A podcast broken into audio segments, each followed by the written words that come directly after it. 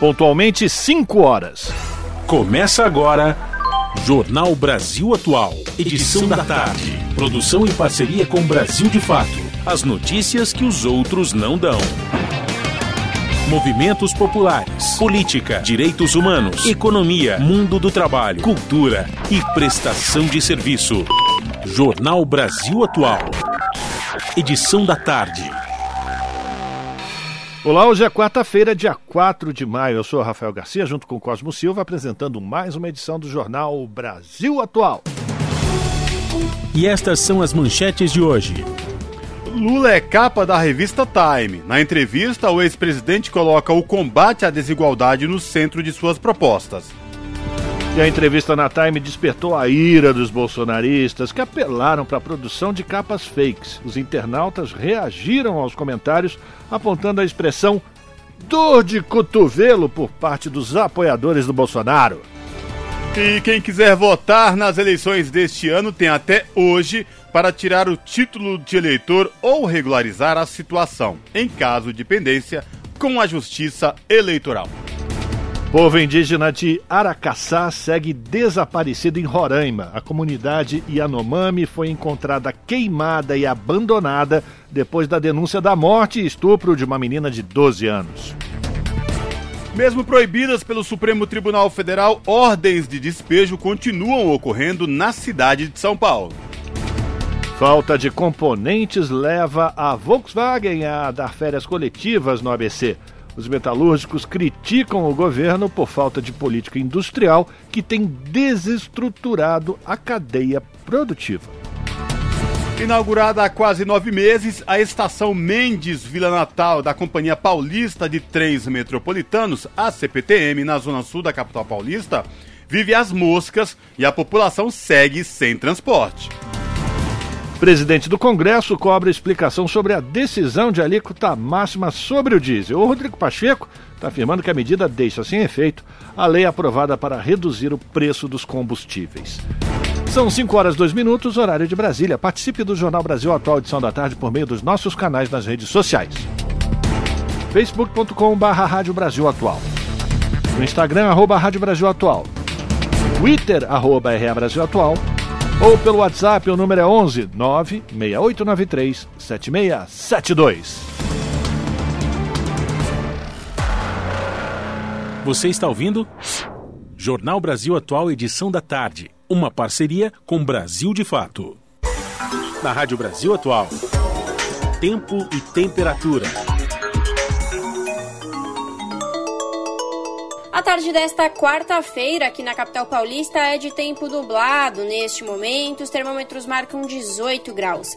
Tem previsão de chuva com intensidade fraca, agora no final da tarde, chuva isolada. Os períodos da noite e madrugada serão de tempo nublado e frio, porém sem chuva.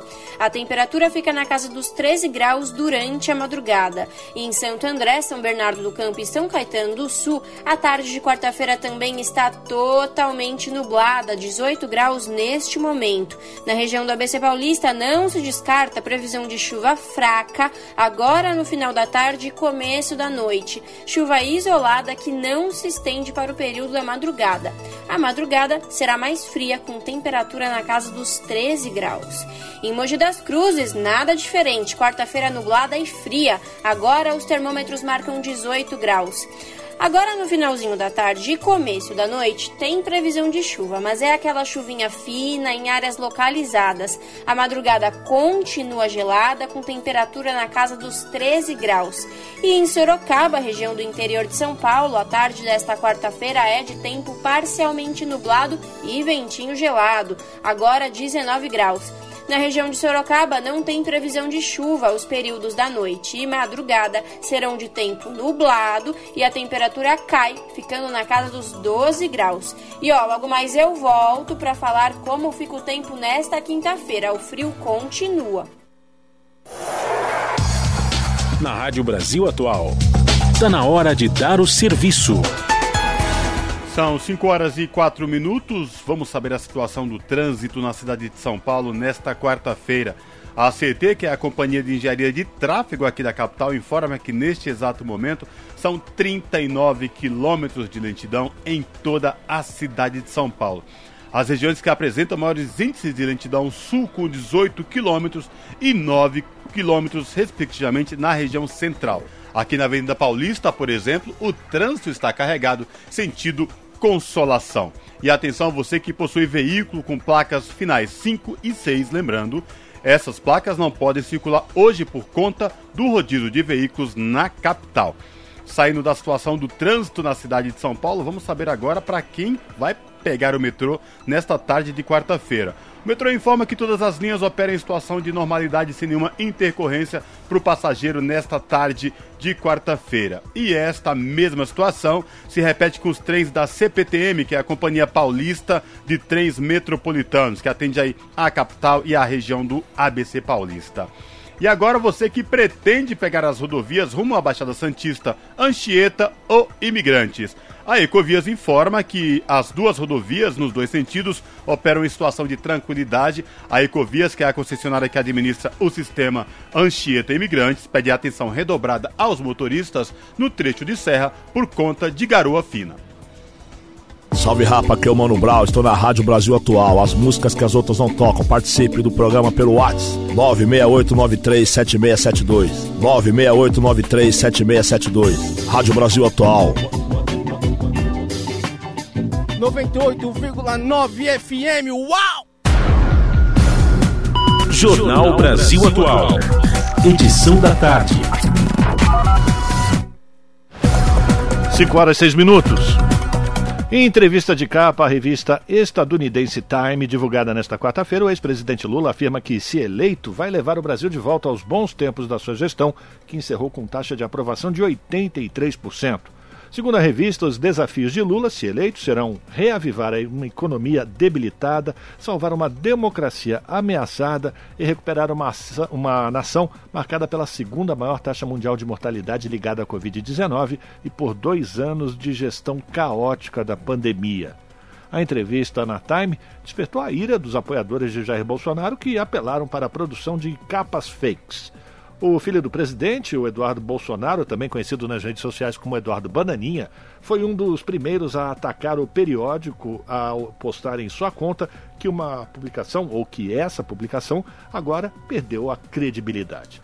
O ataque foi seguido pelo ex-ministro do Meio Ambiente, Ricardo Salles, que questionava em seu Twitter: Quem liga para essa porcaria de revista Time, hã? hã? Quem liga? Imediatamente, os internautas reagiram aos comentários apontando a expressão Dor de cotovelo, meu amigo, por parte dos apoiadores do presidente. Eles ainda lembraram da montagem de uma fake news publicada pelo próprio Salles no mês de fevereiro, simulando uma capa da revista com a foto do Bolsonaro e a chamada Prêmio Nobel da Paz 2022. Lembram? Uhum. A imagem mentirosa foi compartilhada como Parabéns, presidente, pelo ex-ministro, que deixou o cargo em junho de 2021, em meio a investigações do Supremo Tribunal Federal contra a sua pessoinha. Recalque que fala, é? É isso? Recalque? É isso. Recalque. 5 horas e 8 minutos e o Conselho de Ética da Câmara dos Deputados abriu nesta quarta-feira um processo para apurar a conduta do deputado Eduardo Bolsonaro no caso em que ele debochou da tortura sofrida pela jornalista Miriam Leitão durante a ditadura militar. Em abril, a jornalista compartilhou um artigo em que classificou o presidente Jair Bolsonaro como um inimigo confesso da democracia. Miriam comentava declarações recentes de ataque de Bolsonaro às instituições democráticas. Nas redes sociais, Eduardo Bolsonaro respondeu à publicação em um comentário, aspas, ainda com pena dá três pontinhos, fecha aspas, e acrescentou um emoji de cobra. Miriam Leitão foi presa e torturada pelo governo militar durante a ditadura enquanto estava grávida. Em uma das sessões de tortura, a jornalista foi deixada nua em uma sala escura com uma cobra. Depois da publicação de Eduardo Bolsonaro, os partidos PCdoB, Rede, PSOL e PT movem representações no Conselho de Ética da Casa contra o parlamentar. E o ex-presidente Lula, pré-candidato do Partido dos Trabalhadores à presidência da República, afirmou que a campanha deste ano é a mais incivilizada. Segundo ele, Jair Bolsonaro estimula seus apoiadores ao ódio e à provocação. A fala foi feita durante uma entrevista na qual ele foi questionado se a campanha deste ano será muito mais difícil que a de 2002. Lula afirmou que este ano a campanha será de alto nível. A pesquisa da Datafolha, divulgada em março, mostrou Lula em primeiro lugar com 43% das intenções de voto e Bolsonaro em segundo com 26%. O Lula afirmou que a campanha eleitoral do Partido dos Trabalhadores, como se repete ao longo dos últimos 30, 40 anos, continua sendo de alto nível. São 5 horas e 10 minutos e são as últimas horas para quem pretende regularizar o título eleitoral antes da eleição em outubro. Mais informações com Douglas Matos, do Brasil de Fato. Quem ainda precisa regularizar o título eleitoral para votar nas eleições de outubro tem até o fim desta quarta-feira para resolver as pendências. O prazo vale para pessoas que vão tirar o documento pela primeira vez e também para aquelas que precisam alterar o local de votação, o nome social ou quitar multas pela ausência em pleitos anteriores. Todos os procedimentos podem ser feitos pela internet, sem a necessidade de comparecimento ao cartório. As solicitações também podem ser acompanhadas online. Na página de autoatendimento do TSE, o Tribunal Superior Eleitoral, é possível realizar todo o processo de emissão do primeiro título. Para isso, basta acessar o site e clicar na opção Tire seu título. A plataforma vai pedir uma comprovação de identidade que pode ser apresentada com uma foto de quem está fazendo essa solicitação segurando o próprio RG. Também é necessário ter uma imagem de comprovante de residência. Nos casos de jovens do sexo masculino em idade de alistamento, é preciso apresentar também o certificado de quitação militar. A opção por usar nome social no título também está acessível na página de autoatendimento do TSE. Transsexuais e travestis podem buscar pelo link Inclua seu nome social. O sistema pede que sejam informados dados pessoais e a unidade da federação em que a pessoa reside. Já quem tem pendências com a Justiça Eleitoral também precisa resolver a situação para conseguir votar esse ano. Para saber se esse é o seu caso, basta fazer uma consulta na página de autoatendimento do TSE, na opção Consulte a situação do título eleitoral. O processo é simples e guiado por um passo a passo pelo sistema. Irregularidades podem ser sanadas no link Quitação de Multas. Ao fim da tela está a opção Consulta de débitos do eleitor, que leva a uma lista de débitos não quitados. É possível ainda pagar as multas a partir do próprio portal que oferece a possibilidade de pagamento por Pix ou cartão de crédito. Após o pagamento, solicitantes precisam retornar ao autoatendimento online e acessar a opção Regularize seu título eleitoral cancelado ou suspenso. Com tudo em dia, não é preciso imprimir nenhum documento. O título eleitoral pode ser usado de forma eletrônica pelo aplicativo e-Título no celular ou no tablet. O aplicativo é gratuito. De São Paulo, da Rádio Brasil de Fato, com reportagem de Nara Lacerda. Locução: Douglas Matos. 5 horas 12 minutos e o Tribunal Superior Eleitoral decidiu que neste ano os boletins com o resultado de cada urna eletrônica serão disponibilizados ao público no mesmo dia da eleição. Assim, órgãos e entidades que acompanham o pleito ou mesmo cidadãos comuns poderão fazer a totalização dos votos em tempo real em paralelo à Corte Eleitoral. Será a primeira vez que o tribunal irá fornecer esse serviço logo após o fechamento das urnas. Em anos anteriores, os boletins eram publicados na internet em até três dias depois do pleito. A alteração faz parte da estratégia do tribunal de criar um discurso que fortaleça a justiça eleitoral frente à ofensiva do presidente Jair Bolsonaro contra o sistema eletrônico de votação. São 5 horas e 13 minutos e o povo indígena de Aracaçá segue desaparecido em Roraima. A comunidade foi encontrada queimada e abandonada depois da denúncia da morte e estupro de uma menina de 12 anos. Do Amazonas, ouça a reportagem de Murilo Pajola. Um dos capítulos mais cruéis do ataque de garimpeiros ao povo Yanomami, em Roraima, segue sem solução. Depois da denúncia da morte de uma adolescente de 12 anos, vítima de estupro cometido por garimpeiros, 24 indígenas da comunidade Aracaçá permanecem desaparecidos. Além disso, suas casas foram encontradas queimadas. A elucidação do caso esbarra no clima de tensão e medo imposto por garimpeiros, que teriam comprado o silêncio das vítimas com ouro. Sem uma base de proteção permanente da FUNAI, o garimpo se mantém como o principal indutor de violência na região. A denúncia do estupro seguido de morte foi feita pelo presidente do CONDIZE, o Conselho Distrital de Saúde Indígena Yanomami, Júnior Yanomami. ele relatou que outra mulher teria sido sequestrada e teve o filho de três anos jogado em um rio. O Condize Yanomami encaminhou um pedido de investigação à PF, a Polícia Federal, ao MPF, Ministério Público Federal, à FUNAI e ao Ministério da Saúde. Junto com a liderança Yanomami, uma força-tarefa composta por todos esses órgãos foi até a comunidade Aracaçá e encontrou os restos das casas incendiadas. Em vídeo enviado ao Brasil de Fato, o indígena falou sobre o clima de terror imposto pelos garimpeiros, que dificulta as investigações. Eu fui acompanhar a missão da Polícia Federal na comunidade de Aracaçá, com apoio do aeronave do Exército. E chegamos na comunidade e percebi que a comunidade estava com muito medo, alguns Yanomami que chegaram com a gente e percebemos que, o, que os Yanomami foram bem orientados pelos carimpeiros para não relatar essa morte da, da adolescente.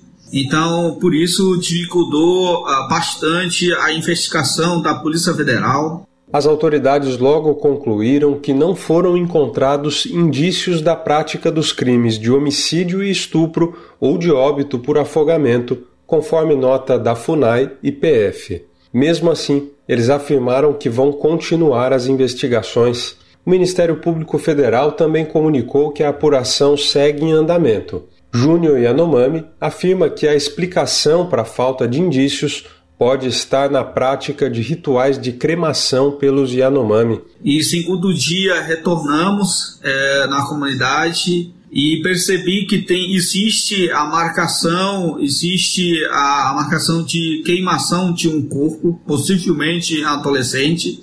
A nossa cultura, a gente para fazer ritual é queimado um corpo junto com a família, junto com as comunidades e dependendo da situação, dependendo a situação de, de ameaças e também abandonamos a, as comunidades. Então, o povo Yanomami é, está em risco.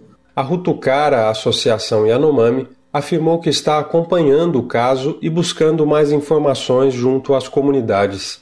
A entidade ressalta que o episódio mais recente de violência contra os indígenas não é um caso isolado a comunidade de Aracaçá fica na região de Huaycás, próximo ao rio Uriracoera, uma das áreas mais devastadas pelo garimpo ilegal, que vem provocando uma tragédia social junto aos Yanomami. Além da introdução de bebidas alcoólicas pelos garimpeiros e do acirramento de conflitos internos, o relatório aponta que indígenas deixaram de abrir roças. Por isso, Hoje eles dependem da alimentação oferecida pelos garimpeiros em troca de serviços, como carregar combustível e realizar pequenos fretes de canoa. A comunidade de Aracaçá está próxima à região do Palimiu, alvo de seguidos ataques de garimpeiros armados no ano passado. Os episódios provocaram a morte de uma criança que tentava se proteger dos invasores. De Lábrea, no Amazonas, da Rádio Brasil de Fato, Murilo Pajola. 5 horas e 18 minutos e a Comissão de Constituição e Justiça do Senado aprovou a PEC que eleva de 65 para 70 anos a idade máxima para um indicado a ocupar a vaga nos tribunais superiores. Em fevereiro, o texto já havia sido aprovado pela Câmara dos Deputados. Agora, a proposta precisa passar pelo plenário do Senado. A proposta é uma operação casada entre a base do governo e o Palácio do Planalto e abre caminho para beneficiar a indicação de aliados em cargos estratégicos na Justiça. Parlamentares afirmam que o projeto é necessário para adequar a regra depois da aprovação da chamada PEC da Bengala, de 2015, que levou à aposentadoria compulsória de ministros de tribunais superiores e também do TCU de 70 para 75 anos. No projeto, o autor da matéria, o deputado Cacaleão do PP, Partido Progressista, ressalta que juízes e desembargadores que completam 65 anos deixam de ter acesso às cortes e, por não terem perspectiva de ascensão na carreira, muitos acabam pedindo a aposentadoria precoce. São 5 horas e 19 minutos. O ministro do Supremo Tribunal Federal, Alexandre de Moraes, multou o deputado federal Daniel Silveira em 405 mil reais. O motivo foi o descumprimento do monitoramento por tornozeleira eletrônica. Para garantir o cumprimento da decisão, o ministro determinou o bloqueio das contas bancárias do parlamentar. Além da multa, Alexandre de Moraes determinou ainda que Silveira está proibido de usar as redes sociais e de conceder entrevistas. E estão mantidas as medidas como a proibição de se ausentar do Rio de Janeiro e não ser no a não ser no deslocamento para Brasília, e a proibição de comparecer a eventos públicos. De acordo com Moraes, Daniel Silveira desrespeitou as medidas de monitoramento por 27 vezes ao deixar de carregar o equipamento. A defesa de Daniel Silveira alega que o parlamentar não pode ser alvo de medidas que possam restringir o mandato, o que só caberia à Câmara dos Deputados tomar decisões sobre a atividade parlamentar. Moraes não submeteu a decisão sobre o monitoramento ao Congresso Nacional, por entender que a medida não interfere no mandato. Você está ouvindo? Jornal Brasil Atual, edição da tarde. Uma parceria com Brasil de Fato. 5 horas 21 minutos. A Câmara dos Deputados aprovou um requerimento de urgência para a votação do projeto que suspende reajustes na conta de luz. A aprovação dispensa a discussão nas comissões da Câmara e, com isso, o projeto vai diretamente para o plenário. O texto será analisado, que será analisado, suspende especificamente os efeitos de uma decisão da ANEEL em relação ao reajuste no Ceará. Mas, segundo o presidente da Câmara, o Arthur Lira, embora a discussão tenha sido levantada por um parlamentar do Ceará, a intenção é ampliar os debates sobre o tema para os outros estados. Ainda não há data para a votação. São 5 horas e 21 minutos. A Secretaria Nacional do Consumidor condenou a Itapemirim Transportes Aéreo a pagar uma multa de 3 milhões de reais por falhas na prestação de serviços a passageiros. A decisão foi publicada no Diário Oficial da União desta quarta-feira. A Senacom, que faz parte da estrutura do Ministério da Justiça, entendeu que a empresa aérea não reacomodou passageiros e nem concedeu reembolso aos consumidores afetados pelos cancelamentos de voos no fim de 2021. De acordo com a secretaria, a empresa pode recorrer, mas tem 30 dias para pagar a multa. O valor, ainda de acordo com a secretaria, vai ser depositado no Fundo de Defesa de Direitos Difusos o capital será destinado a reparar danos ao meio ambiente, ao patrimônio histórico e artístico e ao consumidor. E a partir do próximo sábado, dia 7 de maio, não tem mais desculpa, hein? Todos os postos de combustíveis do país devem apresentar os preços dos produtos com apenas dois dígitos na parte dos centavos. É o que determina a resolução da ANP, Agência Nacional do Petróleo, que deu seis meses para esses estabelecimentos se programarem e fazerem as adaptações necessárias. A ideia principal é facilitar a leitura dos preços pelos consumidores, que terão mais clareza na hora de escolher onde abastecer, por exemplo. O, segundo as normas, os preços devem ser exibidos com as duas casas decimais no painel de preços e também nos visores das bombas de abastecimento. Mas não precisa trocar as máquinas. O terceiro dígito dos centavos pode continuar nas bombas, desde que travado no zero na hora do abastecimento. Apesar de melhorar a questão visual e facilitar para o consumidor, a ANP informou que o valor final dos preços dos combustíveis não deve sofrer nenhum impacto, já que não vai levar os custos dos postos para cima nem para os revendedores. São 5 horas e 23 minutos. O presidente do Congresso cobrou explicação ao CONFAS a respeito da decisão da alíquota máxima sobre o diesel. Rodrigo Pacheco ressalta que a medida deixa sem efeito a lei aprovada para reduzir o preço dos combustíveis. Mais informações com Rodrigo Rezende.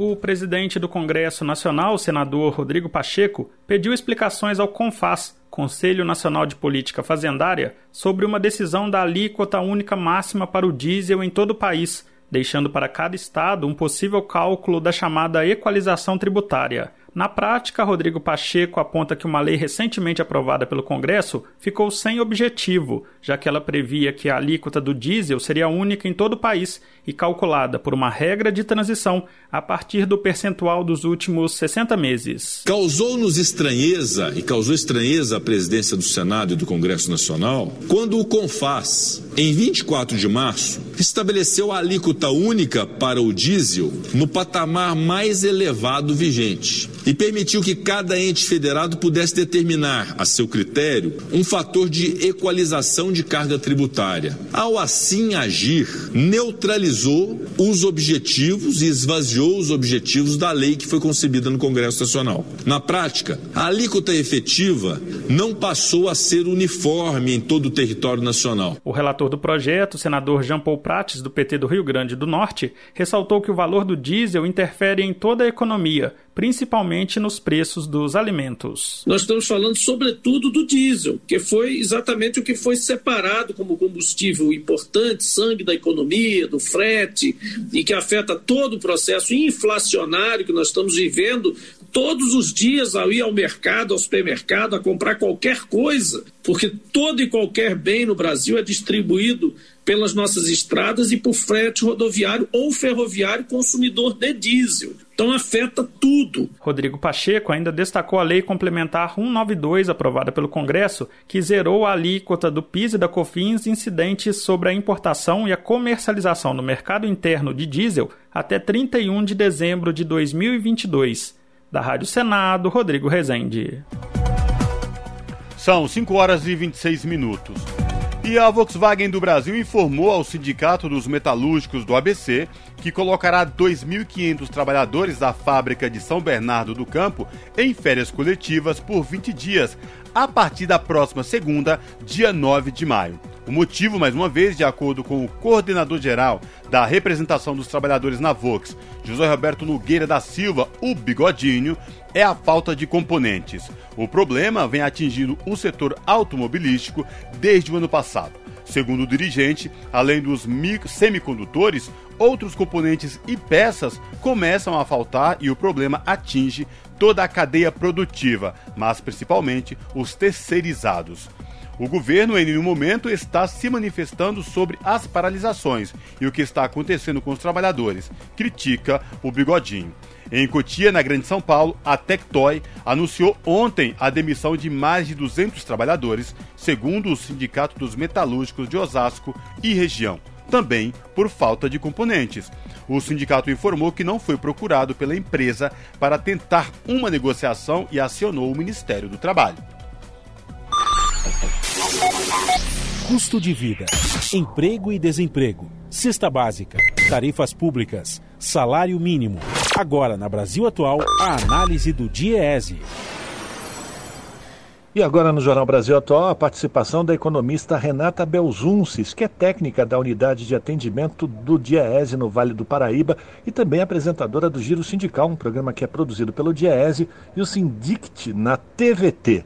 A Renata vai falar com a gente sobre os últimos dados divulgados pelo IBGE, que mostrou a produção industrial brasileira praticamente estagnada de fevereiro para março, um aumento de apenas 0,3%. É com você, Renata. Em primeiro lugar, como você já bem mencionou, esse crescimento de 0,3% com relação ao mês anterior, mês de fevereiro, ele não é nenhum refresco. Ele tem uma importância porque ele para uma queda que vinha acontecendo há oito meses, em que o número do mês ele era sempre menor do que o número do mês anterior, do que o mesmo mês no ano anterior. Então ele tem uma importância aí nessa divulgação porque ele para uma queda que foi consecutiva num período grande, mas ainda assim ele não traz nenhum refresco. E o que é importante a gente ter em muito boa conta esse movimento, que é um pouquinho diferente do que veio nos meses anteriores, mas ainda muito pequenininho, ele não vem como resultado de mudanças que são necessárias para que a indústria realmente saia do patamar e da situação em que se encontra. Ele é um reflexo de muito mais da atividade da indústria sem os estímulos que ela precisa receber do que uma mudança de rota que a gente possa estar assistindo no país. Não há uma mudança de rota que coloque a indústria hoje em um patamar mais fortalecido do que o que ela se encontra. É importante dizer que mesmo com o ano de 2021, onde a gente teve um crescimento do PIB de 4%, e a gente também teve um crescimento da indústria, nós não recuperamos ainda os patamares pré-pandemia. Não estamos falando de um patamar com relação à pandemia,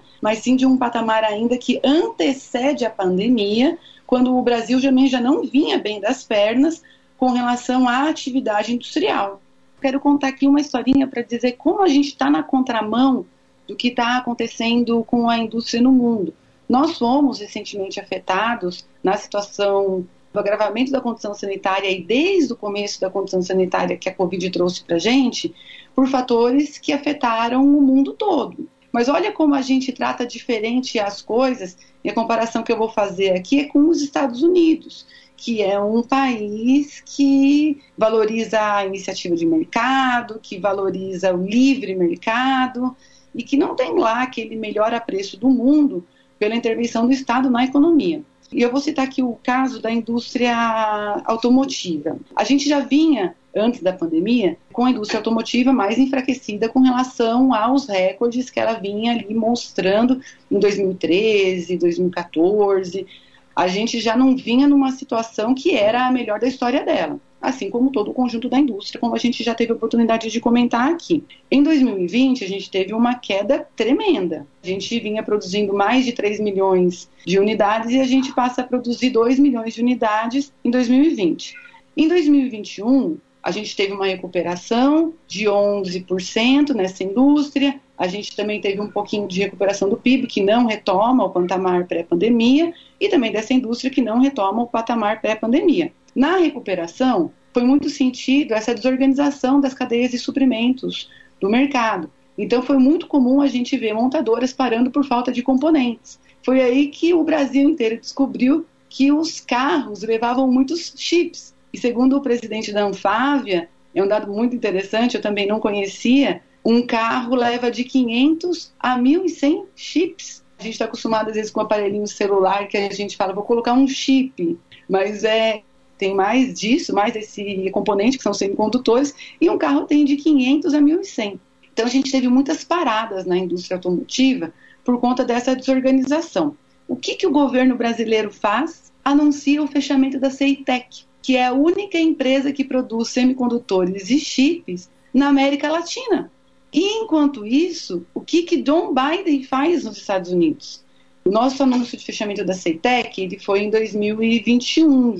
Já é uma situação que já vem se arrastando. Ela é uma estatal, ela é muito estratégica, olha o tamanho de, do quanto ela é estratégica, e a única política do governo para ela foi de privatização. Olha o que John Biden faz. Em abril, ou março ou abril desse ano, John Biden faz um programa que chama Chips for America. Ele anuncia, ele pede ao Congresso Nacional para que ele possa gastar 50 bilhões de dólares para incentivar aqueles que querem produzir chips nos Estados Unidos. Então a gente está na contramão. Esse caso do setor automotivo é muito emblemático, eu acho. A gente tem outros também, porque ele já mostra várias facetas do nosso problema onde a gente tem muita ausência no Brasil, a gente não entrou ainda em determinadas indústrias, como essa da microeletrônica, como o nosso governo age, aí o nosso governo fala, vou privatizar. Ele vai privatizar aquilo que o mundo inteiro está precisando e nós temos aqui a construção mínima, a construção incipiente de algum know-how para fazer. E os Estados Unidos diz, olha, eu vou incentivar aqui, porque eu não quero passar essa situação de dependência. Eu não quero que a minha produção seja afetada novamente, como foi pela pandemia. Isso me deu uma lição. Qual lição? Algumas coisas eu preciso produzir aqui para ter segurança. E a gente faz o contrário. Essa foi Renata Belzunces, que é economista do Diese, aqui no jornal Brasil Atual. As notícias que os outros não dão. Jornal Brasil Atual. Edição da tarde. Uma parceria com Brasil de Fato. Agora 5 horas e 34 minutos e hoje, quarta-feira, é dia da participação de Luiz Cláudio Marcolino, que é economista, vice-presidente da Central Única dos Trabalhadores aqui em São Paulo, com a sua coluna São Paulo em Foco, sempre destacando um tema que mexe com a vida do brasileiro que mora aqui em São Paulo, do paulistano, da paulistana. Marcolino, boa tarde, bem-vindo mais uma vez. Boa tarde, Rafa, boa tarde, Cosmo, muito obrigado. Estamos aí novamente com vocês.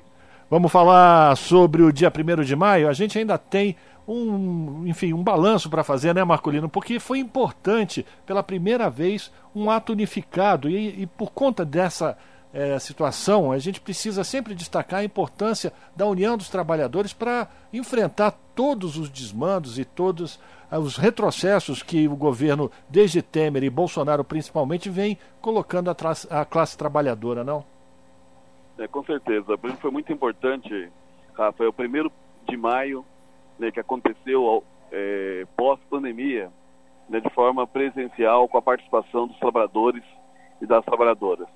E nós conseguimos um grande feito também nesse primeiro de maio, pós-pandemia, que foi ter todas as centrais sindicais né, juntos. Nós tivemos ali a CUT, a Força, a UGT, a CTB, né, tivemos também os movimentos é, estudantil presentes também nesse grande ato. Tivemos movimentos também como o MST, que é um movimento importante no campo, né, o MTST também, que é um movimento importante na cidade de São Paulo. E nós tivemos então a unidade do trabalhador do campo e da cidade né, juntos no ato né, unificado por direito, emprego, condições de trabalho, pela vida e principalmente um grande ato né, em defesa da democracia no nosso país. Marcolino, boa tarde, Cosmo falando.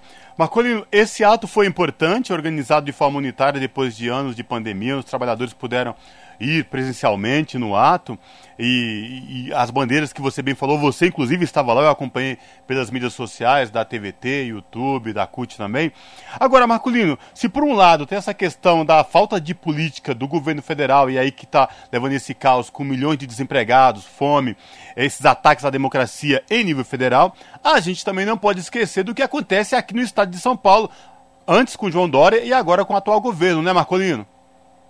Não, com certeza, né? O, esse primeiro de maio para a gente ele é um, é um, demar, é um demarcador, né, inclusive de espaços políticos de diálogo com a sociedade. Né? Enquanto nós tivemos na Praça Charles Miller, né, justamente debatendo ou é, dialogando a importância do emprego, das condições de trabalho, da importância né, do alimento na mesa do, do trabalhador, do outro lado na Paulista, né, nós tínhamos ali o, os adeptos ou os apoiadores do Bolsonaro pedindo intervenção militar já, né, questionando o Supremo Tribunal Federal. Né, não era, uma, não era, era, uma pauta que não tinha nada a ver né, com os trabalhadores e com as trabalhadoras. Isso não é muito diferente do que tanto Dória né, quanto agora o Rodrigo Garcia tem feito no estado de São Paulo. Né? Nós falamos na semana passada do desmonte da SUSEM, nós já falamos aqui da entrega dos parques públicos estaduais, do fechamento dos prontos-socorros nos hospitais públicos estaduais. E nós tivemos também, Cosmo, na semana passada, né, na, no grande primeiro de maio, que nós fizemos lá na frente do Pacaembu, nós denunciamos também a entrega do Pacaembu, que é um de São Paulo, né, e o governo aqui também está entregando esse patrimônio importante para a gente, que é o estado do Pacaembu, ali a Praça Charles Miller, né, tem uma resistência, tem uma movimentação dos trabalhadores e das trabalhadoras. Então demonstra que hoje, tanto o governo do estado de São Paulo, como o governo né, da cidade de São Paulo e o governo federal têm feito movimentos repetidos né, para destruir o patrimônio público da população da nossa cidade, do estado e do país. Marcolino, é o Rafael falando novamente. Para a gente fechar, Marcolino, a gente também tem a questão das políticas industriais. A gente acabou de ouvir aqui os, o Cosmo Silva falando da decretação de férias coletivas pela Volkswagen pela falta de componentes. O governo do estado de São Paulo e o governo Bolsonaro têm deixado muito a desejar no fortalecimento das políticas industriais, no, no desenvolvimento de eh, políticas que possam promover empregos de qualidade qualificados é importante que as pessoas estejam atentas às propostas que os candidatos vão fazer a partir de agora para as eleições de outubro, não? Não, com certeza, Rafa. Nós vimos, inclusive, agora um comercial né, da propaganda política do Dória, aí pelo PSDB, né, falando de emprego, falando, falando que o principal problema do Estado de São Paulo é a questão da fome, de fato é. Né? Só que o Dória não fez nenhum movimento, nem ele nem o Bolsonaro, para tentar reduzir a fome, né, ou eliminar a fome do nosso estado né, e do nosso país, e muito menos né, não tiveram nenhuma política estrutural né, para geração de emprego né, no nosso estado. Só dá uma olhada, o governo do estado de São Paulo hoje, ele faz uma política que a gente chama de substituição tributária. Hoje o empresário, ele já paga um imposto antes do produto ele ser comercializado né, e ele ser vendido. Né, o governo federal, por exemplo, ele vetou né, o auxílio emergencial que garantia ao trabalhador da agricultura familiar né, ter direito ao auxílio emergencial. Né, o Dória poderia ter pensado uma política né, de desenvolvimento industrial no estado de São Paulo para fazer a substituição né, de importação né, da indústria né, hoje, que nós temos hoje, nós mais importamos né, diversos produtos do Brasil, e esse produto podia estar sendo desenvolvido, né, inclusive com universidades importantes, como nós temos aqui no estado de São Paulo, a USP, a Unicamp, a Unesp, essas universidades podiam estar à disposição né, do governo do estado de São Paulo, que são né, universidades públicas voltadas para o desenvolvimento industrial. Né, isso não aconteceu. Então, ele, como governador do estado de São Paulo, não fez nenhuma política efetiva né, para a geração de emprego e renda no nosso estado. Agradecer a participação de Luiz Cláudio Marcolino, economista, vice-presidente da Central Única dos Trabalhadores aqui em São Paulo, fazendo uma avaliação do dia 1 de maio, que reuniu todas as centrais sindicais, ou as principais centrais sindicais, no ato unificado em comemoração do, e celebração do Dia do Trabalhador da Trabalhadora. Marcolino, muito obrigado pela tua participação, um abraço para você. Semana que vem, juntos mais uma vez. Obrigado, Rafa. Obrigado, Cosmo. Até semana que vem. Abraços. Abraço. Conversamos com Luiz Cláudio Marcolino aqui no Jornal Brasil Atual. Você está ouvindo? Jornal Brasil Atual, edição da tarde. Uma parceria com Brasil de Fato. 5 horas e 41 minutos. O Supremo Tribunal Federal estendeu até o dia 30 de junho deste ano a suspensão de despejos, remoções forçadas e desocupações durante a pandemia. Porém, fóruns regionais de justiça estão julgando casos de despejos. Nas regiões da Vila Prudente e do Capão Redondo, duas ocupações podem sofrer ordem de despejo nos próximos dias. Quem traz os detalhes é Larissa Bora.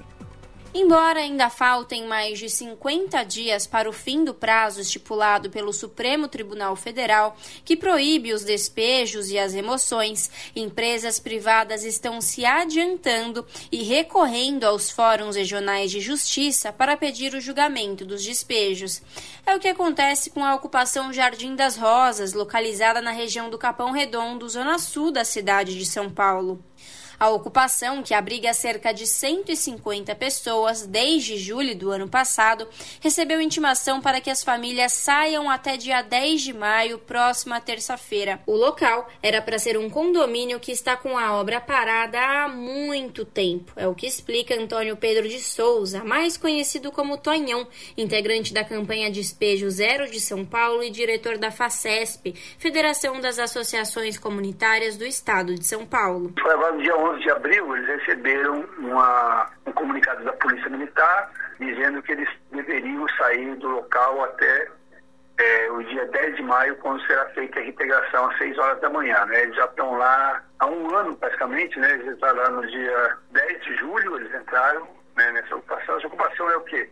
É um empreendimento que era um empreendimento privado, que foi que era para ser 144 apartamentos, e é, a empresa faliu, entregou 96, uma parte dos blocos, e uma parte dos blocos ficaram é, é, semi-prontos, né, inacabados. É, isso fazia há muitos anos, né? E agora, dia 11, receberam essa intimação. Já tinham sido notificados no dia 2 de agosto do ano passado, né? Após, mas praticamente um, um mês e pouco depois da ocupação, eles tinham sido notificados, aí procuraram advogados, defensoria e segurou. Claro que também eu acho que contou com isso também a própria ADPE 828. Algo semelhante acontece na ocupação Vila da Paz, localizada na região da Vila Prudente, zona leste de São Paulo. A extensa área ocupada é dividida entre três proprietários. Uma dessas partes pertence à empresa JBL e abriga mais de 100 famílias.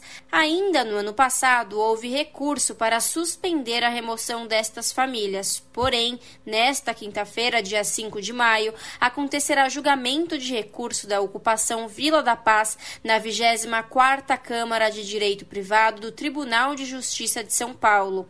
Alexandre Kiko, integrante da Central de Movimentos Populares, que está acompanhando acompanhando o caso, comenta que essas pessoas não têm para onde ir e que a vigência da decisão do Supremo Tribunal Federal deveria valer. Sonora Kiko. A gente enxerga que isso não é um problema de justiça, não é um problema de polícia, é um, é um problema social. Tem gente que está com medo, né? Fica, vai lá, dorme, sai, fica, tá com medo, né? Até quanto que vale uma palavra do Supremo porque se ele colocou lá, se ele determinou para que não haja reintegração de posse, por que, que isso tá, continua acontecendo? Eduardo Abramovitz, advogado no Centro Gaspar Garcia de Direitos Humanos, que está acompanhando o caso da ocupação da Vila da Paz, explica que existe a tendência da população avaliar os fóruns regionais de justiça como entidades coesas. Porém, não é bem por aí. Na verdade, acho que é isso, né? A gente tem uma tendência de entender o judiciário ou as regionais do Tribunal de Justiça como entidades coesas. Mas as decisões variam muito de acordo com, com a regional, com os juízes.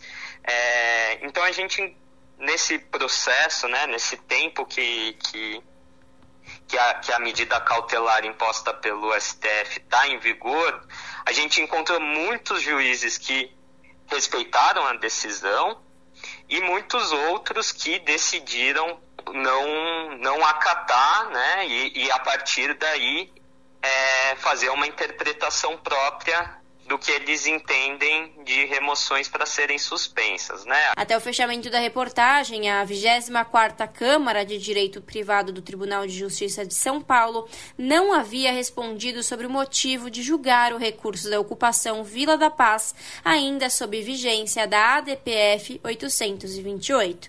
Larissa Borer, Rádio Brasil Atual e TVT. Agora 5 horas e 46 minutos e inaugurada há quase nove meses, a estação Mendes Vila Natal da Companhia Paulista de Trens Metropolitanos, a CPTM, aqui na zona sul da capital, vive às moscas e a população segue sem transporte. Quem explica é o repórter Rodrigo Gomes. Em 10 de agosto do ano passado, o então governador João Dória, do PSDB, inaugurou a estação Mendes Vila Natal com grande festa, prometendo que até o final do ano ela estaria em pleno funcionamento. Com ela, a linha Nova Esmeralda da CPTM deixa de ter a parada final no terminal Grajaú, percorrendo mais 2 quilômetros no sentido da região de Varginha, onde também está prevista uma estação. Passados quase nove meses, quase ninguém consegue utilizar os trens da CPTM nos bairros do Jardim São Bernardo, Jardim Icaraí e no conjunto habitacional Palmares, que ficam no entorno da estação. Isso porque ela segue funcionando em operação assistida, apenas entre 10 da manhã e 3 da tarde, com um trem a cada 20 minutos circulando em velocidade reduzida. Além disso, quem embarca na estação Mendes Vila Natal é obrigado a descer na estação Grajaú para embarcar novamente e chegar até o seu destino. Isso ocorre porque a estação foi entregue sem condições efetivas de operar, com várias partes ainda em obras, sem sistema operacional para os trens operarem plenamente. Com a previsão de transportar cerca de 40 mil passageiros por dia, a estação Mendes Vila Natal recebeu em média 150 pessoas por dia, em março deste ano, segundo dados da Via Mobilidade, concessionária que opera a linha 9. A analista administrativa Viviane de Oliveira Amorim, moradora do conjunto habitacional Palmares, usa a linha Nova Esmeralda todos os dias para ir trabalhar na região da Granja Julieta. Na ida, o trajeto feito de ônibus até o terminal Grajaú consome cerca de 15 minutos. Para ir até a estação Mendes Vila Natal, Viviane gastaria apenas 10 minutos andando de sua casa mas a maior diferença seria na volta, em que ela gasta quase uma hora entre conseguir embarcar e chegar até a sua casa, saindo do terminal Grajaú no horário de pico. Para Viviane, os moradores da região sentem que a estação entregue por Dória simplesmente não existe. Para mim é como se não existisse, na verdade, né? Tem um condomínio, né, que é o condomínio Palmares, que fica de frente praticamente dessa estação. E tem muitos, muitas pessoas que se beneficiariam muito né, com, a, com essa situação, porque o tempo que a gente perde, qualidade de vida no terminal para se deslocar até a, a região, né? Leva em média mais de uma hora. É, seis meses que vieram, né? Falaram que seria inaugurado, né? Que beneficiaria muita gente, enfim, mas tipo, só no papel mesmo, né? Porque sofre muito com isso, né? Porque o fluxo de pessoas que utilizariam né? Seria bem alto, seria muito bom, né? Se funcionasse, né? Como foi prometido, né? A linha Nova Esmeralda já teve destino em Varginha e uma estação Mendes, mas ambas foram desativadas em 1997, quando a CPTM foi criada. A recriação do trecho vem sendo prometido desde 2011, mas passou por vários adiamentos. Para o deputado estadual Enio Tato, do PT, o objetivo da inauguração foi fazer propaganda política para Dória em seu fim de mandato e expectativa de concorrer à presidência da República. É uma novela essa linha da CPTM, a linha 9. Primeiro que isso aí faz 10, 12 anos que estão esperando para a inauguração. E demorou 10 anos para fazer 2 quilômetros de trilhos. Fizeram uma grande festa lá. E aí eles colocaram para a população que essa estação ia funcionar em caráter experimental, que é normal isso, né? Até dezembro. E depois começava a funcionar na sua totalidade. O que, que acontece? Até hoje continua em caráter experimental. Só que o caráter experimental é uma estação fantasma. É muito precário, não funciona. Fizeram a inauguração de fachada para fazer propaganda. Além do problema que já ocorre na estação Mendes Vila Natal, a previsão é que algo semelhante ocorra após a inauguração da estação Varginha, o que deve ocorrer até o final deste ano. Isso porque a CPTM prevê que a estação fique um ano em operação assistida, podendo repetir a situação atual. Para Tato, isso mostra a incapacidade de gestão dos governos tucanos e seus interesses políticos nessas obras. Só marketing político. Para que, que você precisa de uma, de uma linha que vai ficar um ano em caráter experimental? O que, que eles querem fazer? Esse projeto é a extensão do Grajaú até o Varginha. Por que no Varginha? Porque lá vai interligar com o terminal de ônibus, que pega toda aquela região do Varginha, Parelheiros, vai ajudar o município do Imbuguaçu, parte até de Itapecerica da Serra. Eles querem inaugurar, como inauguraram a, a Mendes Vila Natal, até outubro, e eles falam que vai ser em agosto ou setembro, pelo andar das obras lá eu acho que é muito difícil, mas eles vão fazer alguma inauguração, inauguração para fazer propaganda política, né? E depois eles vão falar que tem que ficar em caráter experimental igual está acontecendo com a linha Mendes Vila Natal. Aí a população continua sem poder usar essa linha tão importante em nota, a Secretaria de Estado dos Transportes Metropolitanos informou que a estação Mendes Vila Natal vai passar a funcionar em horário comercial das 4 da manhã até a meia-noite a partir da segunda quinzena de maio. Rodrigo Gomes, Rádio Brasil Atual e TVT. 5 horas e 52 minutos. A polícia de São Paulo vai investigar um caso de racismo que provocou uma grande confusão em uma estação do metrô. Segundo a vítima, Wélica Ribeiro, uma mulher loira perguntou se ela poderia tirar o cabelo de perto. Caso contrário, poderia passar alguma doença. Indignados, os outros passageiros do vagão chegaram a bloquear a saída da estação até a chegada da polícia. Depois do acontecido, Wélica e a mulher que fez as ofensas foram ouvidas na delegacia. Nas redes sociais, a mulher se identifica como Agnes Vadja, assistente consular do Consulado da Hungria em São Paulo. 5 horas e 52 minutos. Vereador de São Paulo é acusado de racismo depois de uma sessão da CPI dos aplicativos aqui na Câmara Municipal. O Camilo Cristófaro teria deixado o microfone aberto quando disse a frase: É coisa de preto, né? Quem vai trazer as informações é a Sara Fernandes. Áudio gravado durante sessão nesta terça-feira na Câmara Municipal de São Paulo mostra uma voz identificada como sendo do vereador Camilo Cristófaro, do PSB, dizendo a frase, abre aspas, é coisa de preto, né? Fecha aspas. A vereadora Luana Alves, do PSOL, afirma que a frase foi utilizada enquanto Cristófaro falava sobre sujeiras nas calçadas. Ele teria esquecido o microfone aberto. O áudio que você ouve agora foi gravado e publicado nas redes sociais. Lava na calçada, é coisa de preto, né? Luana Alves afirmou à reportagem que o PSOL pediu a gravação para que o caso seja levado à Corregedoria da Câmara e também à Comissão de Ética da Casa.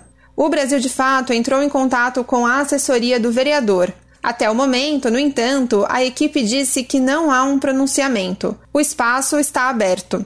Vale lembrar que em setembro de 2019, Camilo Cristófaro chamou o então vereador Fernando Holliday de macaco de auditório no plenário da Câmara. De São Paulo, da Rádio Brasil de Fato, com reportagem de Caroline Oliveira. Locução: Sara Fernandes.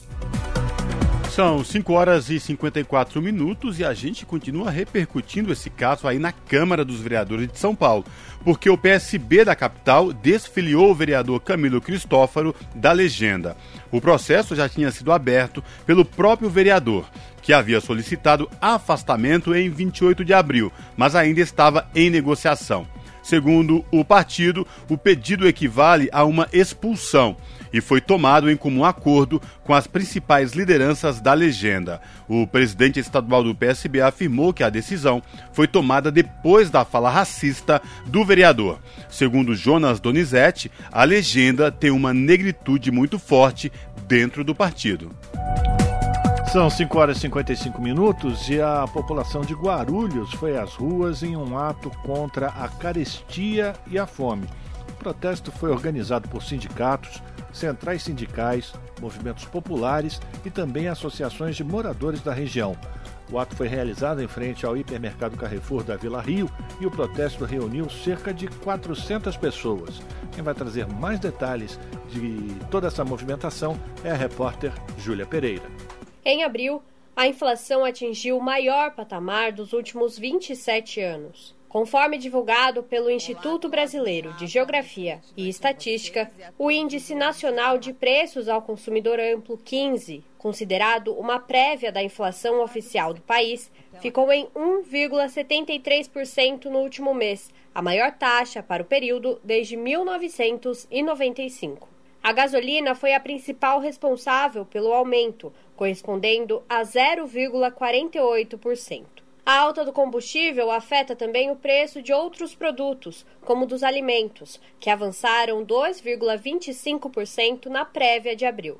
Com alimentos cada vez mais caros, salário mínimo sem aumento real e o desemprego ultrapassando os 12 milhões, a fome já se tornou realidade na casa de muitos brasileiros e brasileiras. A insegurança alimentar já é vivida por mais de 55% da população, segundo pesquisa da Rede Pensan, a rede brasileira de pesquisa em soberania e segurança alimentar e nutricional. Foi nesse contexto que cerca de 400 pessoas se mobilizaram em um ato em Guarulhos, São Paulo, na última sexta-feira. Realizado em frente ao hipermercado Carrefour da Vila Rio, o protesto reuniu 12 sindicatos e quatro centrais sindicais, além de associações de moradores, movimentos populares e a juventude. José Barros, coordenador da Regional de Guarulhos da Força Sindical, comemora a realização do ato e comenta que a organização estuda novas mobilizações, incluindo outros setores da sociedade, como as entidades religiosas. Entendemos como um boato para dar início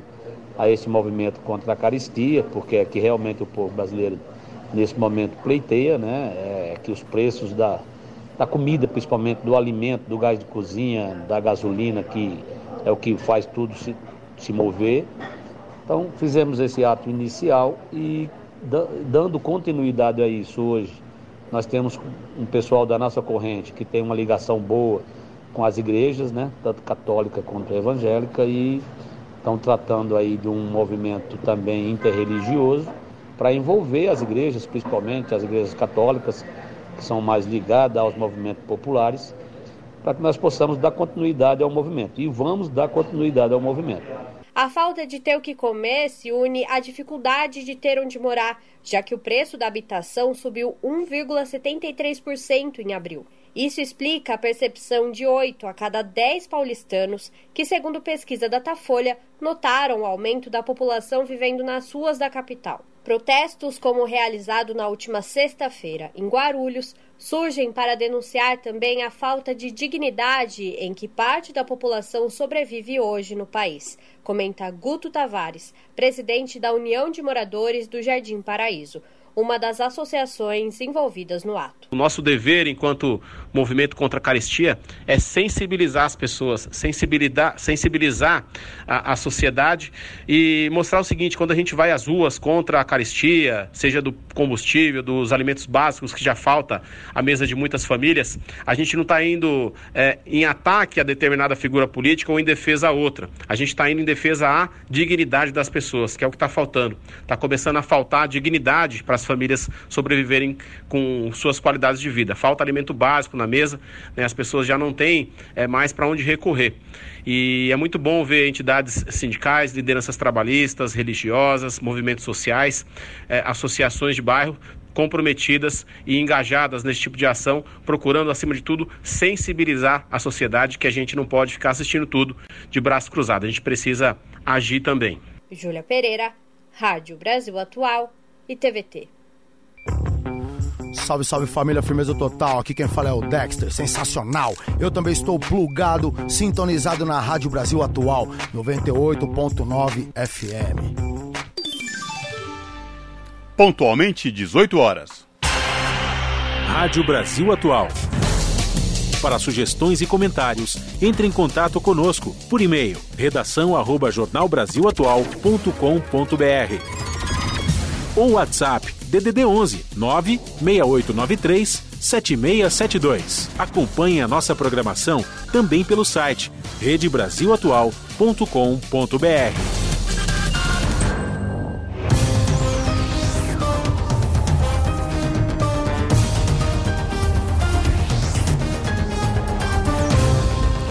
São seis horas e chegou o momento das duas redações fazer aquela conexão tradicional já aqui no Jornal da Rádio Brasil Atual, edição da tarde, com a redação do seu jornal na TVT, canal 44.1 digital, para saber com a Ana Flávia Quitério, a sua apresentadora, quais destaques de logo mais do seu jornal. Olá, Ana Flávia, quais destaques do seu jornal?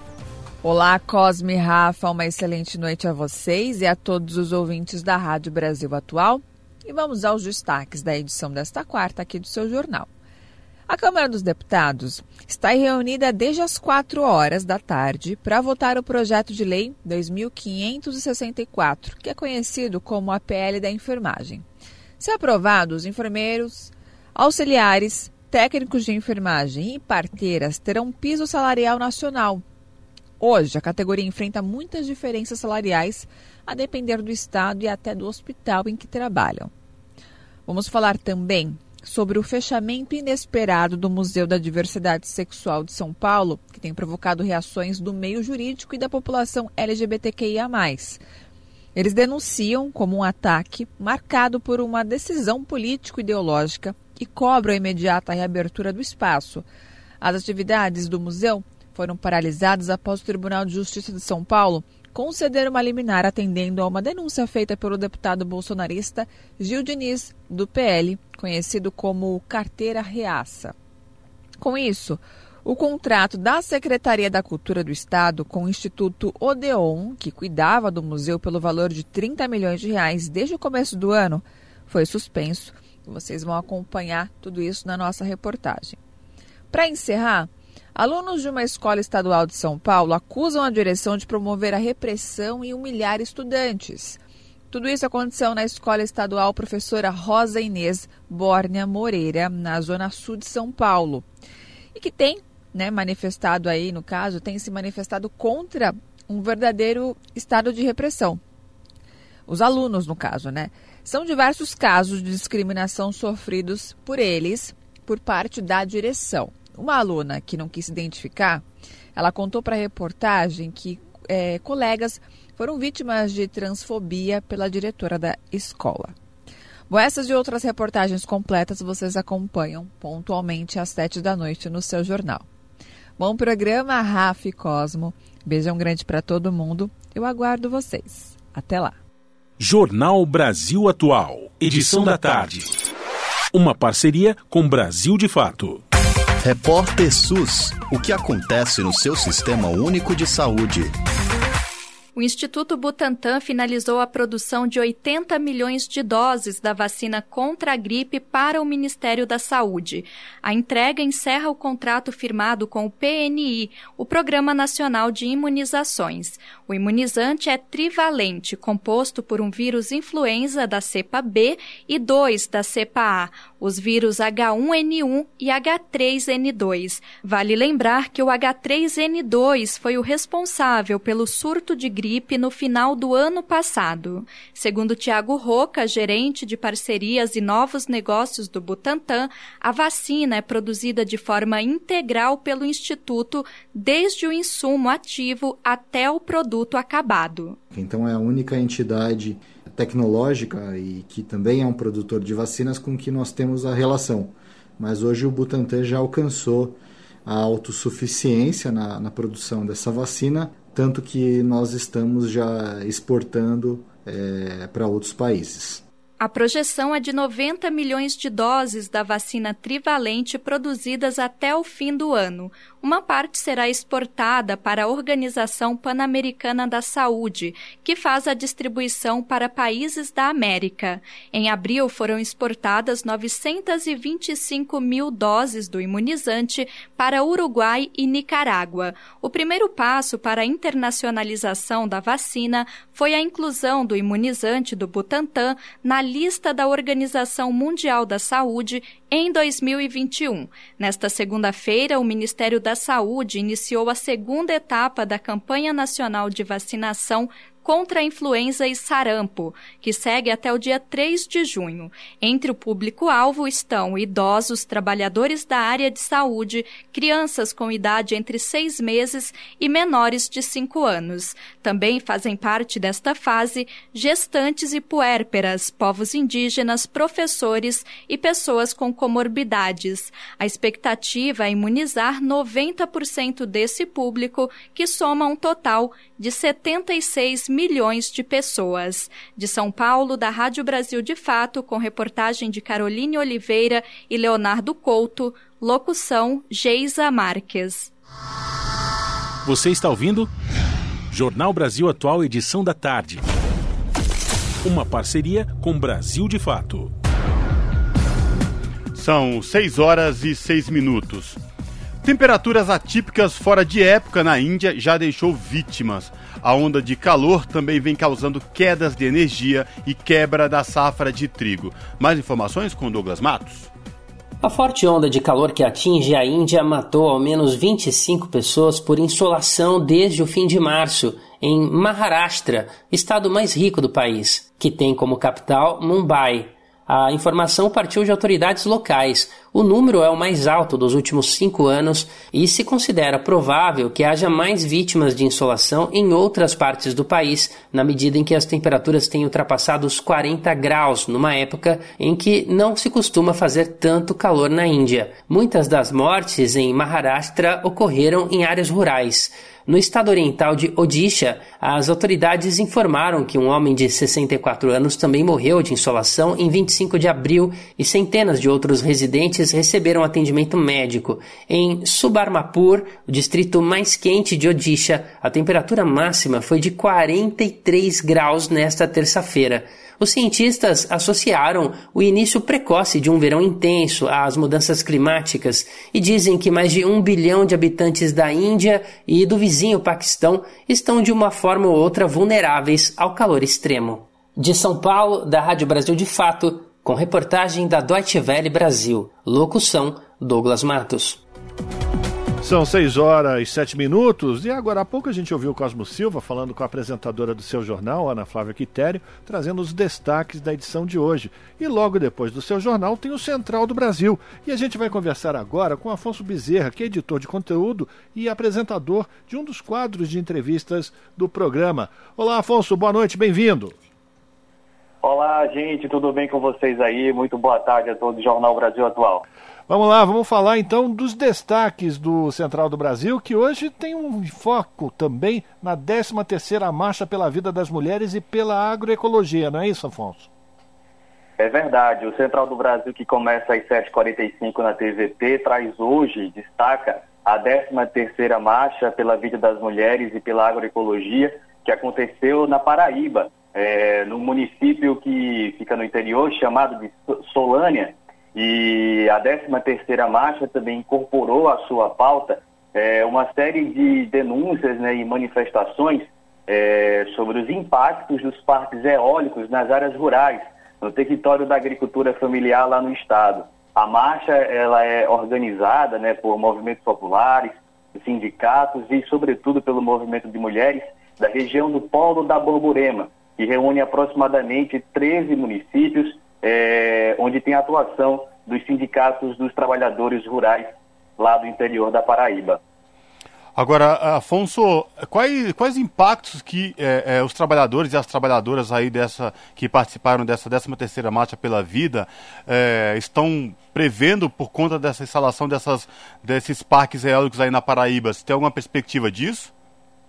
Sim, com certeza. A nossa convidada de hoje do quadro de entrevista central, a agricultora Maria do Céu Silva, ela relata é, uma série de, de impactos sociais desses empreendimentos, né, dos parques eólicos instalados aqui na região Nordeste. É, entre eles, ela cita, por exemplo, questões jurídicas também envolvendo é, agricultores que cederam né, parte do seu território, dos seus sítios, para essas empresas e que ainda não receberam pagamento por essa sessão, por exemplo. Ela também cita problemas de segurança, é, casos de violência e exploração sexual é, envolvendo adolescentes né, da região, a, onde essas empresas estão atuando. Elas também denunciam uma sobrecarga de trabalho das mulheres a partir da chegada desses empreendimentos. Mas o principal deles, assim, o que é mais mencionado por essas agricultoras e esses agricultores durante a marcha, é o impacto também na saúde. É, quem convive perto dos aerogeradores, né, as torres eólicas, relata 24 horas de barulho, né, de intenso ruído, o que tira sono, causa estresse, muita gente com problemas é, de insônia, tomando medicamento e não tendo assistência médica adequada para isso. Então, essas trabalhadoras também denunciam esse lado é, negativo é, de um empreendimento né, que se propõe como uma energia limpa. Elas também, elas também ponderam lá né, nessas manifestações e também na nossa entrevista lá no Central do Brasil, que não são contra essas iniciativas de energia eólica ou energia solar, mas discordam do modo como elas estão sendo instaladas aqui no Brasil, sobretudo no Nordeste, onde há maior, o maior índice né, de parques eólicos no país.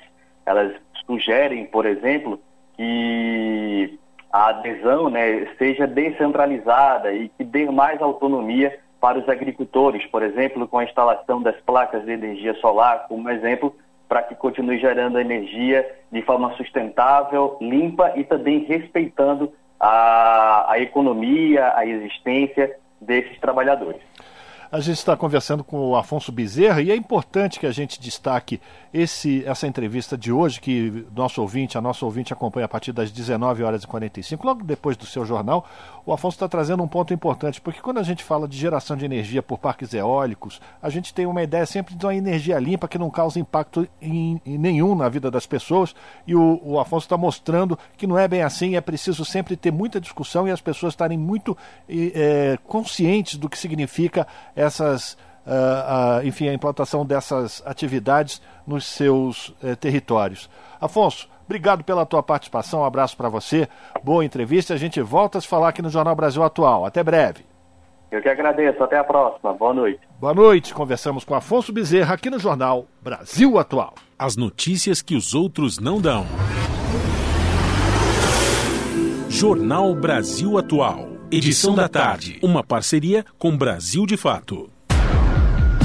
São 6 horas e 13 minutos e um documento interno da Suprema Corte dos Estados Unidos aponta que o judiciário americano poderia reverter o direito ao aborto.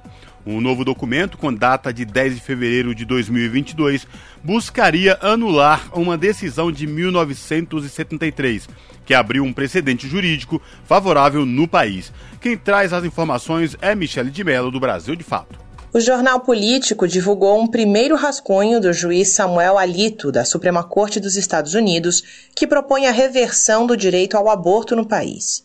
Atualmente, a interrupção da gravidez é permitida na maioria dos 50 estados da nação. O documento vazado indica que a mais alta instância do judiciário estadunidense está discutindo o assunto e poderia reverter a atual legislação que garante o direito de interrupção voluntária da gravidez. O novo texto, com data de 10 de fevereiro de 2022, buscaria anular uma decisão de 1973 que abriu um precedente jurídico favorável ao aborto nos Estados Unidos. A sentença de Roe v. Wade permite o aborto até a 24ª semana de gestação e é usada como base para decisões estaduais sobre o tema.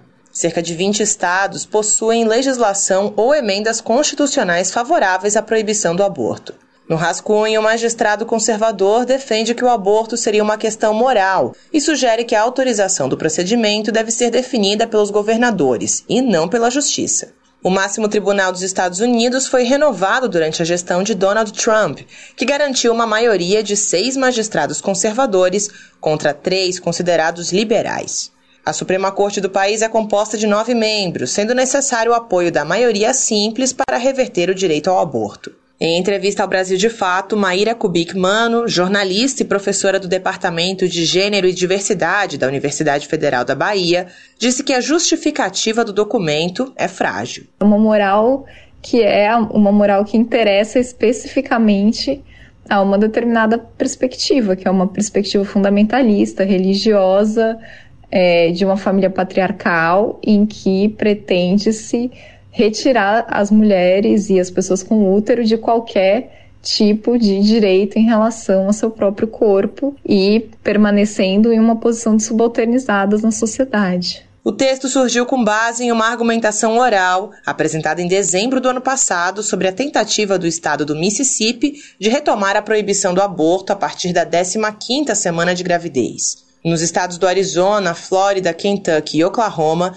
já foram aprovadas leis que restringem o direito ao procedimento. Dezenas de manifestantes pró e contra o aborto foram para as ruas em Washington, em frente à sede da Suprema Corte. Por um lado, exigem que os democratas regulamentem a decisão do ano de 1973, aprovando uma lei abrangente que proteja o aborto em todo o país enquanto os manifestantes chamados pró-vida afirmam que é hora de aproveitar a maioria conservadora na Suprema Corte e restringir esse direito reprodutivo. De São Paulo, da Rádio Brasil de Fato, Michele de Mello. 6 horas 16 minutos e a ONU firma acordo com a Ucrânia para proteger vítimas de violência sexual. Representante especial da organização destaca que os direitos das mulheres não acabam quando uma guerra se inicia da ONU News em Lisboa, lê da letra. A representante especial do secretário-geral da ONU sobre violência sexual em conflito esteve na capital da Ucrânia, onde declarou que os direitos das mulheres não acabam quando uma guerra se inicia. Em Kiev, Pramila Patten expressou sua solidariedade com sobreviventes e lembrou que os corpos dos civis não devem nunca ser tratados como parte de campo de batalha. Ao lado de representante do governo ucraniano, a enviada da ONU assinou um acordo de cooperação com o objetivo de garantir intervenções no setor de justiça e prevenir casos de abuso sexual. O projeto prevê também o fornecimento de serviços para sobreviventes, incluindo apoio médico e assistência psicológica. Apesar deste tipo de crime ser cometido principalmente contra mulheres e meninas, a representante afirmou ter recebido relatos de casos envolvendo homens e meninos na Ucrânia. O acordo firmado entre ONU e autoridades ucranianas também cobre a prevenção de tráfico humano, enquanto o número de deslocados no país continua aumentando. A representante da ONU confirmou haver evidências forenses sólidas de casos de mulheres ucranianas que foram estupradas antes de terem sido assassinadas. Patten garantiu que as Nações Unidas, por meio deste novo acordo de cooperação, não medirá esforços para levar os perpetradores à justiça. Da ONU News, em Lisboa, lê da letra. 6 horas e 17 minutos e a capital da Venezuela descoloniza símbolos e inclui negros e indígenas emblema, emblemas oficiais. A mudança foi aprovada em abril pela Câmara Municipal de Caracas e aboliu o emblema concedido pelo rei da Espanha durante o período colonial. Detalhes na reportagem de Lucas Stanislau. Descolonizar símbolos oficiais e reivindicar os espaços públicos do país. Foi essa a justificativa dada pela Prefeitura de Caracas para aprovar uma reforma que alterou o escudo, hino e bandeira da capital venezuelana. A principal mudança foi a eliminação do escudo concedido pelo rei da Espanha, Felipe II, em 1591, quando o território ainda era uma colônia espanhola. Em seu lugar, a cidade adotou o emblema que traz em destaque os bustos de um homem indígena, de uma mulher negra e do libertador Simão Bolívar, as mudanças, no entanto, dividiram especialistas. A historiadora Carol Leal aponta os principais problemas decorrentes da reforma. E qual é o primeiro problema? Então, qual é o primeiro problema? É o fato de terem eliminado ou terem feito desaparecer os símbolos por uma parcialidade política. Eu acho que isso é parte do problema fundamental, porque há uma parcialidade política que quer impor um novo símbolo que é a sua maneira de reinterpretar a história apagando o passado. E, além disso, elimina um símbolo que era sensível, que permitia justamente a coesão da cidade, digamos, da ideia de Caracas. Digamos, da ideia de Caracas. Já o historiador Reinaldo Bolívar defende as mudanças. que introduzir símbolos. Nós temos que introduzir símbolos das características venezuelanas, da nossa conformação. O novo escudo tem uma virtude substantiva, porque integra a composição étnica da Venezuela. Neste caso, está ali uma pessoa de origem africana, uma pessoa originária, indígena, pois foi ali que começou a nossa história. E esta é uma pessoa que é fruto dessa mestiçagem, que é Simão Bolívar. como é o caso de Simão Bolívar. O emblema concedido pela coroa espanhola no século XVI também foi retirado da bandeira caraquenha, dando lugar à representação do Arara-Repano, montanha considerada fortaleza natural da cidade e que também é conhecida como Ávila. Segundo o decreto municipal, a cor vermelha predominante no novo símbolo representa o sangue de todas as lutas por independência, revolução e socialismo. Já a estrela branca ao centro simboliza a rebeldia de brilhar.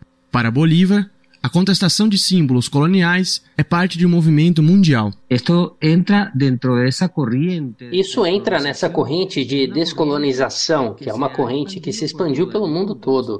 Observamos, por exemplo, em vários países, como os Estados Unidos e a Inglaterra, como as pessoas, em um gesto de reivindicação dessa memória histórica, se opuseram à permanência de estátuas de escravizadores, de colonizadores, de figuras culpadas por genocídios e a substituir Claro que isso deve ir a algum tipo de museu da memória. Como de museu da memória.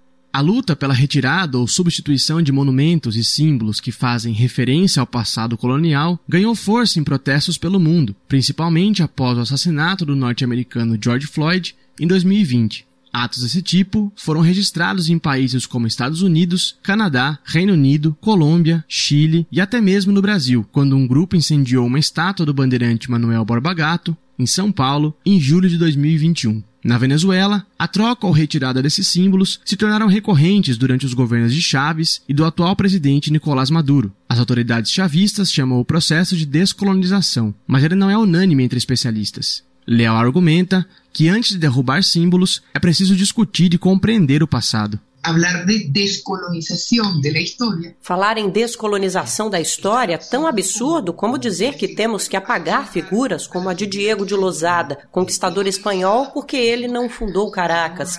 É como dizer que temos que apagar figuras, não sei, qualquer figura do século XVII, do século XVIII, mas elas existiram, goste você ou não. Então, ao invés de tentar apagar isso, temos que entender o que aconteceu. Entender que foi o que sucedeu. Segundo Bolívar, a luta é justa e se coloca contra uma herança de opressão. Colonizar é. Colonizar é se impor à força, impor modelos de vida, formas de fazer as coisas, arrasar com populações. A colonização é uma das ferramentas dos imperialismos, a eliminação de populações inteiras para impor outra população em seu lugar ou para descartar mentalmente as heranças originárias. Isso foi feito com nossos povos que agora, com justa razão, não apenas na Venezuela, mas também todos os nossos povos na América e na África estão voltados às suas raízes. Estão voltando às suas raízes. De São Paulo, para a Rádio Brasil de Fato, Lucas Stanislau. São 6 horas e 23 minutos. O Museu da Língua Portuguesa celebra a evolução do idioma de 280 milhões de falantes. No centro da cidade de São Paulo, no Brasil, instituições anunciam programação de três dias para celebrar a data. A curadora Isa Grispun falou à ONU News sobre a legenda e a interação com outras nações lusófonas. Da ONU News, em Lisboa, lê da letra. O Dia Internacional da Língua Portuguesa é celebrado neste 5 de maio, mas no centro de São Paulo, uma entidade comemora o idioma todos os dias. Localizado na antiga Estação da Luz, o Museu da Língua Portuguesa foi o primeiro deste tipo no mundo. A ONU News conversou com Isa Grispon, curadora do museu. Ela explicou que o local, que se reergueu de um incêndio em dezembro de 2015, foi reaberto no ano passado e busca refletir agora a diversidade de culturas do universo lusófono. É, o museu, na sua exposição permanente e nas suas exposições temporárias, ele traz toda essa, essa, a formação dessa língua, como é que ela se deu, como é que foram esses movimentos na história, no, no, é, entre continentes, atravessando mares dessa língua, né, com, com as suas variações, mas ela quer também mostrar essa, essa vitalidade hoje. Então, num certo sentido, o que essa programação do Dia da Língua faz é, num, em poucos dias, de uma maneira muito concentrada e intensa, trazer tudo isso em alta voltagem, digamos. Para as comemorações deste ano, que vão de 5 a 7 de maio, Isa Grispum conta que a agenda explora a diversidade e expansão geográfica da língua portuguesa, que ela define como viva, pulsante e plural. As manifestações artísticas poderão ser vistas tanto dentro como fora do museu. Os paulistanos que passarem pela região também poderão conferir parte da programação gratuitamente. O museu celebra ainda o centenário do escritor José Saramago, até hoje o único Nobel da literatura em língua portuguesa. Com a instalação O Conto da Ilha Desconhecida, a instituição oferece uma homenagem ao português, em parceria com a Fundação José Saramago, o Instituto Camões e a Companhia das Letras. Uma barca inflável livremente inspirada na obra de mesmo nome de Saramago ficará montada no saguão do museu. Segundo Isa Grispon, o Museu da Língua Portuguesa, desde sua abertura em 2006, promove um formato inédito e exclusivo e faz um convite a todos os falantes para refletirem sobre o idioma. Mas todos nós que somos falantes e somos autores dessa língua, não estamos habituados a pensar nessa língua, a refletir sobre ela. E a ideia de fazer um museu sobre esse assunto, em pleno coração de São Paulo, num lugar com tanta gente tão diferenciada que passa por ali, de todos os tipos, de todas as idades, com as formações sociais e educacionais mais diversas, é, para pensar sobre a língua portuguesa, sobre a riqueza da língua portuguesa, sobre a sua história, sobre essa diversidade enorme, porque o português é uno, é um, mas são muitos também.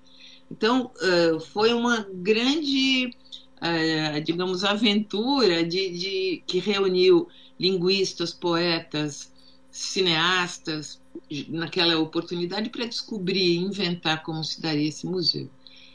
De acordo com a curadora, o museu recebeu mais de 4 milhões de visitantes em sua primeira década de existência e aborda nas exposições permanentes a multiplicação e as mutações do idioma. No Brasil, ela explica que a língua evoluiu a partir de outros idiomas, como indígenas e africanos, e absorveu ainda outras centenas que chegaram pelos fluxos imigratórios no país.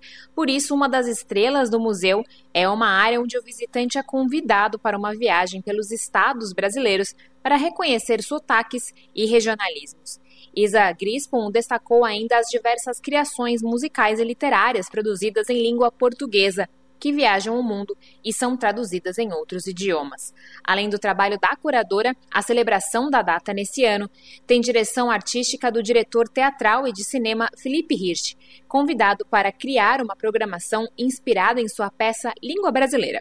Também estão entre os convidados confirmados o escritor Caetano Galindo, a jornalista Eliane Brum, a cantora Jussara Marçal, o músico Kiko Dinucci, a escritora Ieda Pessoa de Castro o líder indígena e professor André Baniwa e a orquestra mundana Refuge. Da ONU News em Nova York, Mayra Lopes. Na Rádio Brasil Atual, tempo e temperatura. E o frio continua. Quinta-feira na capital paulista será de sol entre nuvens, sem previsão de chuva e a temperatura não sobe. Vai ser um dia geladinho, com temperatura máxima de 21 graus e mínima de 12 graus. Nas regiões de Santo André, São Bernardo do Campo e São Caetano do Sul, mesma coisa. Quinta-feira será de sol entre nuvens, com tempo gelado e sem previsão de chuva. A máxima vai ser de 20 graus e a mínima de 12 graus. Nada muda em Mogi das Cruzes. A quinta-feira na região região de Mogi será de tempo parcialmente nublado, tempinho gelado e já não tem previsão de chuva, com máxima de 21 graus e mínima de 12 graus. Na região de Sorocaba, interior de São Paulo, a quinta-feira será totalmente nublada. O sol não aparece, mas também não tem previsão de chuva. A temperatura continua baixa, com máxima de 21 graus e mínima de 12 graus. Não esqueçam um casaco. Larissa Borer, Rádio Brasil Atual.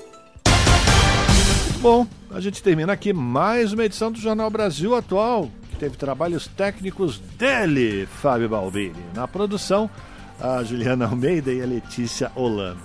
Na apresentação, Cosmo Silva e este que vos falo, Rafael Garcia. Você fica agora com o papo com Zé Trajano. Às sete da noite pela TVT, tem o seu jornal, na sequência Central do Brasil. A gente volta amanhã, a partir das 5 da tarde, com mais uma edição do Jornal Brasil Atual. A gente deseja a todos um bom final de quarta-feira. Continuem se cuidando porque a pandemia não acabou. E já sabe, né, que você que mora aqui na cidade de São Paulo, na Grande São Paulo, amanhã casaquinho e guarda-chuva, que nem canja de galinha, não faz mal a ninguém. Abraço, gente, até amanhã.